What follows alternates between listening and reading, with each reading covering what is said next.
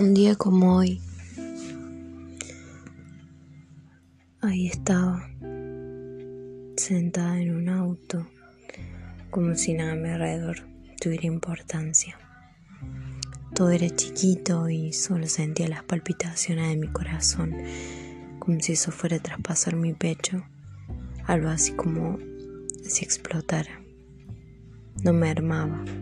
A eso se le agregaba mi respiración rápida, pero sin pulso al parecer.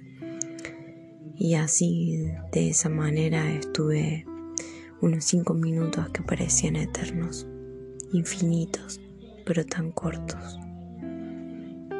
En ese momento entendí que había algo que no me pertenecía a mí, de mi cuerpo. Era algo que me visitaba en forma de miedo, de susto, algo que no podía explicar, era solo sentir. En el momento en que volví a despertar estaba mi compañero de estudios, sentado en su asiento con cara aterrorizado, como si no entendiera nada, pero quisiera ayudar. Entonces bajé, sin decir ninguna palabra, entré en mi casa y me encerré.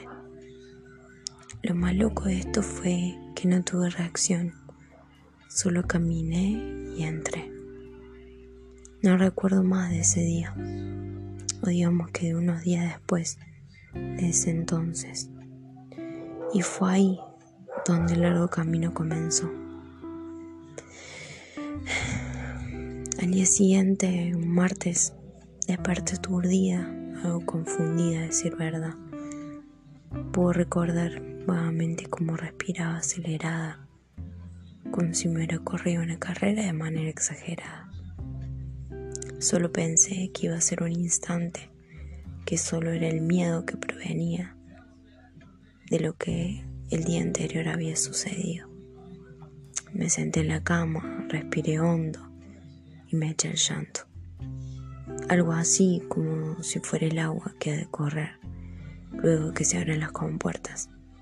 Me sentí vacía como si hubiera perdido algo que me pertenecía. La pregunta es, ¿para que algo comience, algo debemos dejar atrás?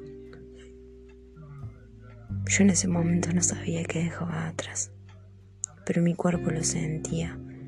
Parte de mí se iban de a poco y sin prisa, como si se fueran con la aguja del reloj, minuto tras minuto.